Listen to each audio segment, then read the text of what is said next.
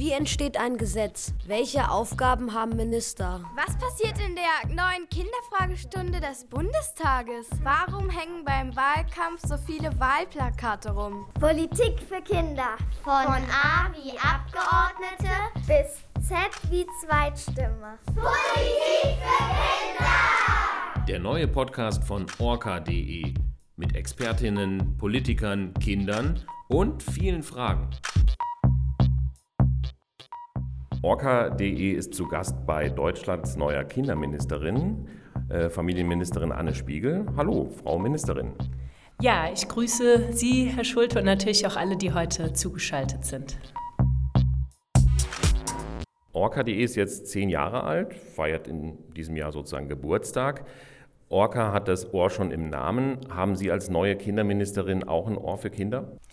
Ja, ich habe sogar zwei Ohren für Kinder. Ich finde das ganz, ganz wichtig, die Anliegen von Kindern und Jugendlichen mit einzubeziehen und sehe das auch ein Stück weit als meine Rolle. Also als Bundesfamilienministerin, Bundesjugendministerin bin ich ja sozusagen von meinem Job her auch dafür zuständig, das, was Kinder und Jugendliche umtreibt, in die Politik zu tragen und sie zu unterstützen. Und wenn wir es jetzt mal ganz wörtlich nehmen mit dem Ohr für Kinder, können Kinder auch auf Sie zukommen oder Ihnen eine Nachricht schreiben oder irgendwie anders äh, Ihnen Vorschläge unterbreiten, wenn Ihnen was auffällt, was Ihnen, ja, was Ihnen auf den Nägeln brennt? Ja klar, da gibt es ganz viele Möglichkeiten. Leider aufgrund der Corona-Pandemie sind einige nicht so möglich. Ich war früher immer auch viel in Schulklassen unterwegs, ich war in Kitas. Es war mir immer wichtig, direkt mit Kindern und Jugendlichen zu sprechen und direkt von denen zu erfahren, wo der Schuh drückt und was sie umtreibt. Aber natürlich, ähm, ich äh, schirme mich überhaupt nicht ab. Äh, man kann mir Nachrichten schreiben, man kann mir Briefe, Mails schreiben und äh, ich habe gerne und immer ein Ohr. Genau, als Landesministerin waren Sie viel unterwegs, jetzt sind Sie Bundesministerin und dann hoffentlich auch bald wieder mit Terminen in Schulen, in Kindertreffs, wo auch immer. Orca hat ja Partnerprojekte, das sind einmal hannisauland.de, die Kinderseite der Bundeszentrale für politische Bildung und klexikon.de, die erste Wikipedia für Kinder. Inzwischen wird das Klexikon bis zu eine Million Mal im Monat besucht. Hätten Sie als Kind auch gerne Wikipedia für Kinder gehabt? Oh ja, dann äh, hätte ich, glaube ich, dort viel Zeit verbracht. Ich finde es ganz, ganz wichtig, gerade bei der Fülle von Themen und auch vor allen Dingen, man hat ja so viele Fragen als Kind, als Jugendlicher. Und äh, dort die Möglichkeit zu haben, sich auf speziellen Seiten zu informieren, äh, die so sind, dass man sich gut informieren kann, dass man hinterher auch schlauer ist als vorher. Äh, das trifft nicht bei jeder Website zu, aber dass es sowas gibt, äh, das finde ich großartig und das hätte ich als Kind und Jugendliche auch benutzt. Na, kleiner Tipp, Sie dürfen auch als Erwachsene auf klexikon.de gehen und sich Artikel anschauen und auch auf Orca natürlich äh, Hörspiele anhören. Würden Sie sowas tun oder ist das nichts für Erwachsene? Ja, klar würde ich sowas tun und äh, vor allen Dingen nicht nur ich, sondern ähm, ich habe ja auch vier Kinder zu Hause und ähm, davon haben drei mittlerweile jetzt auch ein eigenes Radio im Zimmer und tatsächlich äh, zwei davon hören sehr viel Radio, eine sogar den ganzen Tag und äh, da werde ich auf jeden Fall auch mal anpreisen, äh, was man da alles Gutes noch hören könnte. Ja, Ihre Kinder sind ein gutes Stichwort. Lassen Sie sich auch von Kindern beraten, zum Beispiel zu Hause, als Kinderministerin, als Familienministerin? Haben die da ein Wörtchen mitzureden? Also es ist jetzt nicht so, dass die bestimmen, wie meine Politik aussieht, aber natürlich, wenn ich sage, es ist mir wichtig, äh, wie Kinder und Jugendliche auch zu gewissen Themen denken, nehmen wir auch gerade mal Corona. Ich finde, es ist total wichtig, dass nicht wir Erwachsene die ganze Zeit über Kinder und Jugendliche sprechen. Und äh, da muss man ja einfach mal direkt fragen, sag mal, ähm, geben wir das wieder? Ähm, äh, spiegelt das äh, eure Meinung wieder? Wollt ihr das überhaupt? Und mein Eindruck ist schon beispielsweise, dass Kinder und Jugendliche, und das sagen mir auch meine eigenen Kinder unbedingt, mit ihren Freunden, mit Gleichaltrigen weiter Kontakt haben wollen, dass das was super Wichtiges auch gerade in der Pandemie ist, wo man eh viele Fragen hat und unsicher ist. Und da will man wenigstens noch den Kontakt zum Freundeskreis haben. Wir haben eben ein paar Kinderangebote im Internet aufgezählt, also einmal Orca, Klexikon, Hanni Sauland. Äh, wie wichtig sind denn aus Ihrer Sicht als Ministerin ähm, solche extra Angebote für Kinder im Internet? Stichwort Kinderrechte auch, Bildung, Information.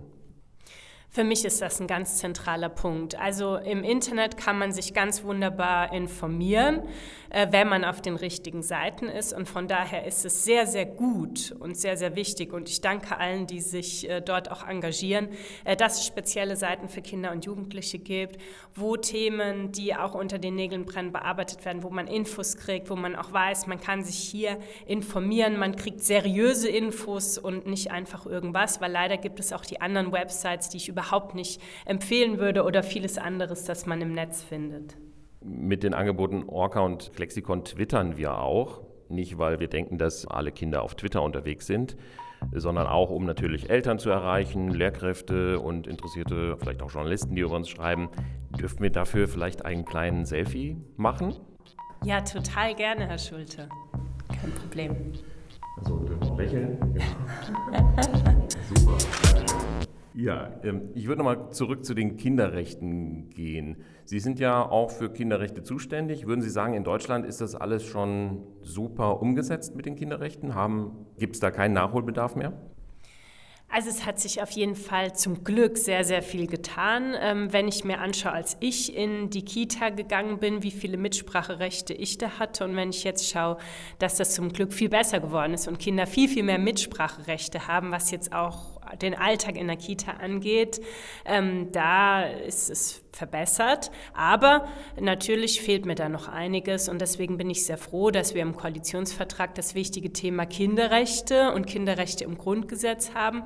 Denn ich bin davon überzeugt, das wäre ein sehr, sehr wichtiger Schritt, wenn die Kinderrechte ins Grundgesetz kämen, dafür zu sorgen, dass bei allen Fragen auch automatisch Kinder und ihre Rechte immer mitgedacht werden. Sie sprechen den Koalitionsvertrag an, also den Vertrag zwischen drei Parteien, den Grünen, denen Sie angehören, der, der SPD und der FDP. Und wahrscheinlich braucht man noch ein paar andere Stimmen mehr, um die Kinderrechte ins Grundgesetz zu bekommen. Was ist jetzt eigentlich noch der Knackpunkt? Könnten wir doch eigentlich einfach machen. Ja, der Knackpunkt ist schon, äh, genau, also der Koalitionsvertrag ist von den drei Parteien geschrieben, die jetzt auch zusammen in der Regierung sind. Ähm, und der Knackpunkt bei den Kinderrechten ins Grundgesetz ist, dass man das Grundgesetz nicht einfach so als Bundesregierung ändern kann. Es braucht dafür eine Zweidrittelmehrheit des Bundestags.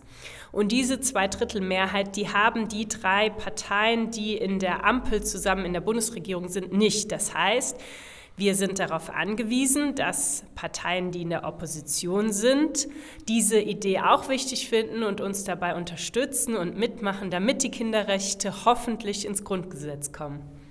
Okay, ein wichtiges Thema als Kinderministerin. Was nehmen Sie sich noch vor oder was muss sonst noch eine gute Kinderministerin beachten und verändern?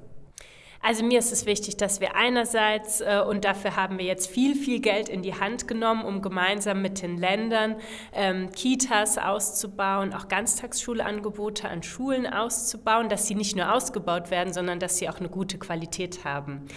Und gute Qualität bedeutet für mich auch, dass es den Kindern und Jugendlichen richtig Spaß macht, dort zu sein, dass es richtig gute, tolle Angebote gibt, Sport, Kultur, was auch immer, das ist mir wichtig und da werde ich daran arbeiten. Ähm, und dann natürlich auch andere Themen. Ich meine, wir sind jetzt in der Corona-Pandemie und da geht es nicht nur um Schulen und Kitas, sondern es geht um den Alltag von Kindern und Jugendlichen. Wie können wir dafür sorgen, dass der Gitarrenunterricht weiterlaufen kann oder dass der nächste Kindergeburtstag stattfinden kann oder dass ich in den Sommerferien in ein tolles Feriencamp kann. Das sind so die Themen, um die ich mich kümmere. Sie haben eben von Ihrer Kita-Zeit gesprochen, ist ja ein paar Jahre her.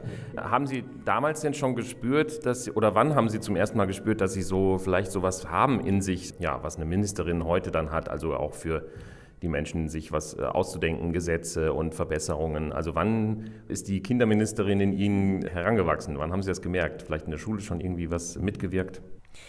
Also meine Zeit in der Kita, ähm, die war jetzt auch nicht schlecht. Ich hatte tolle Erzieherinnen. Nur wenn ich mir überlege, wie mein Außengelände damals aussah und wie heute auch zum Glück ähm, Außengelände aussieht von Kitas, dann hat sich da schon einiges äh, getan. Ähm, ja, eigentlich hat das bei mir angefangen, ähm, als ich dann an die weiterführende Schule gekommen bin. Und ähm, da hat es mir eigentlich Spaß gemacht, so als Klassensprecherin mich für die anderen einzusetzen, auch mal ein bisschen Streit anzufangen mit den Lehrkräften, wenn wir den Eindruck hatten, wir haben als Klasse aber jetzt eine andere Meinung. Und äh, dann wurde ich irgendwann Schülersprecherin und das hat mir großen Spaß gemacht, mich sozusagen für alle Schülerinnen und Schüler in der Schule einzusetzen, auch gegenüber dem Lehrerkollegium.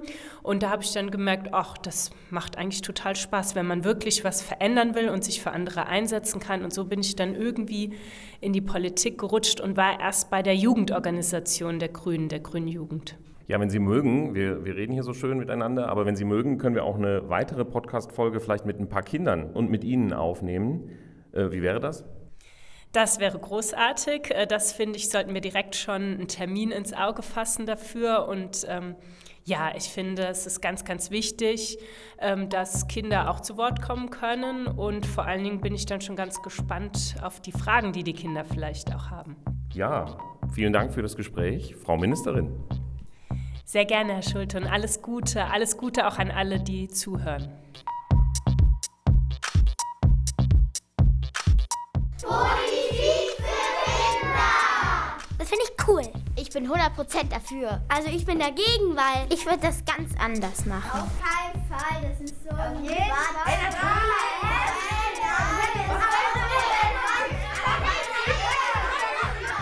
Politik für Kinder. Politik für Kinder. Der Podcast von orca.de. Schön, dass ihr zugehört habt. Eine neue Folge gibt es jetzt immer sonntags. Zum Schluss geht ein Dankeschön an die beiden Podcast-Förderer. Das sind die Bundeszentrale für politische Bildung und die Landeszentrale für politische Bildung Mecklenburg-Vorpommern.